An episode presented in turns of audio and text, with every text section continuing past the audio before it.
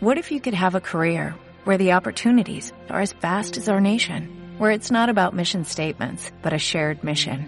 At U.S. Customs and Border Protection, we go beyond to protect more than borders, from ship to shore, air to ground, cities to local communities. CBP agents and officers are keeping people safe. Join U.S. Customs and Border Protection and go beyond for something far greater than yourself. Learn more at cbp.gov/careers.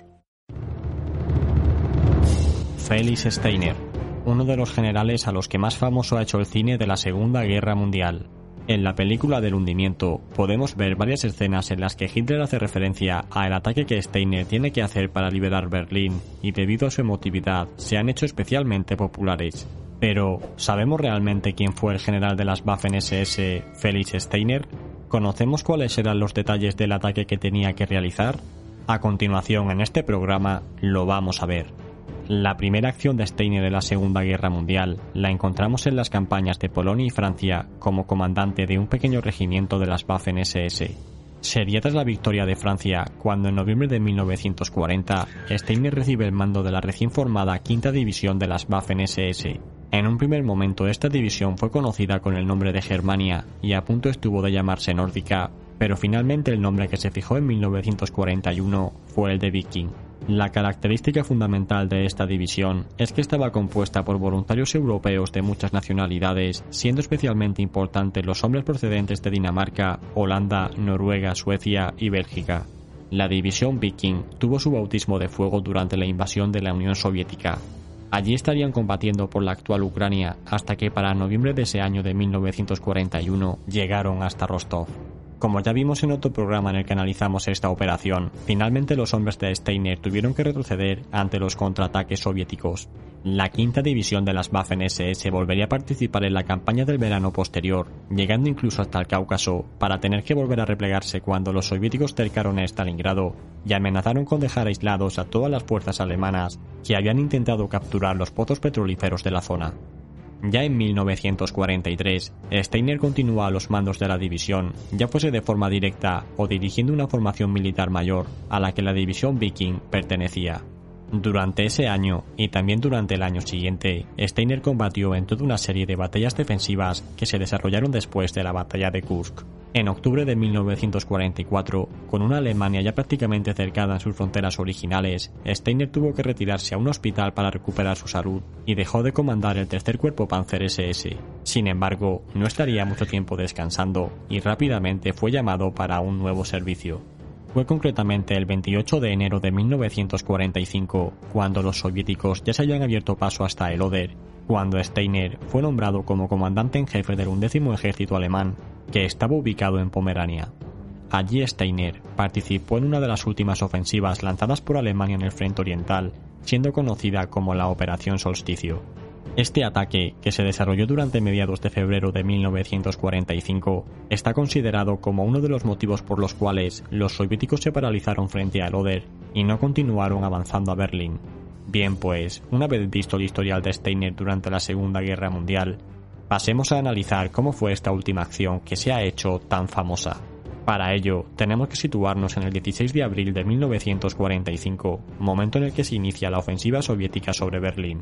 La situación en la que se encontraban los ejércitos alemanes era la siguiente. En el norte estaba situado el tercer ejército panzer de von Manteuffel.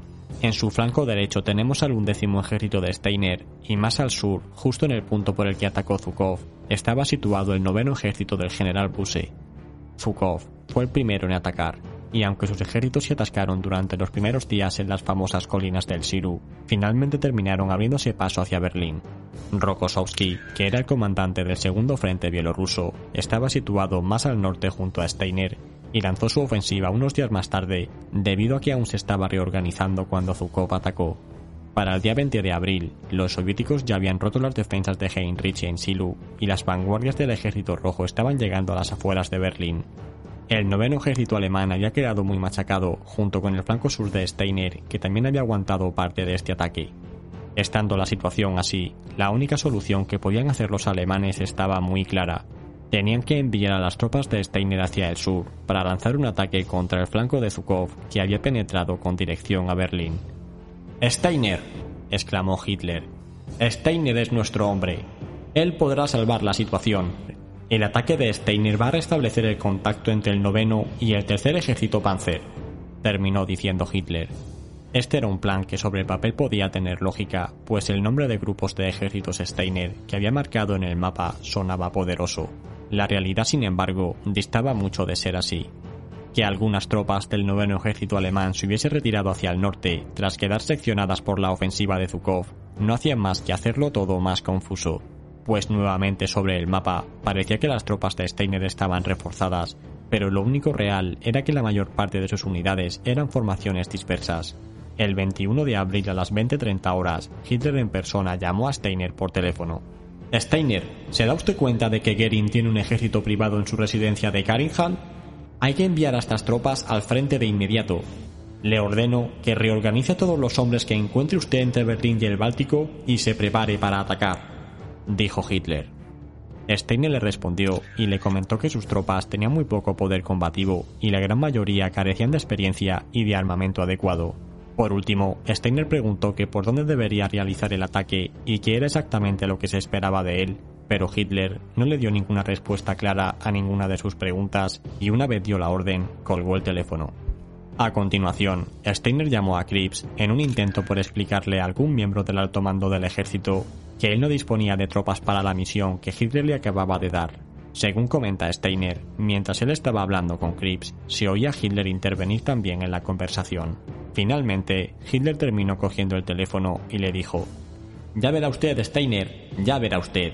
Los rusos sufrirán su mayor derrota ante las puertas de Berlín.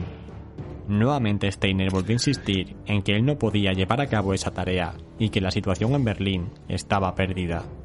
Tras volver a colgar el teléfono sin hacer caso a lo que Steiner estaba diciendo, Hitler le envió una última orden por escrito.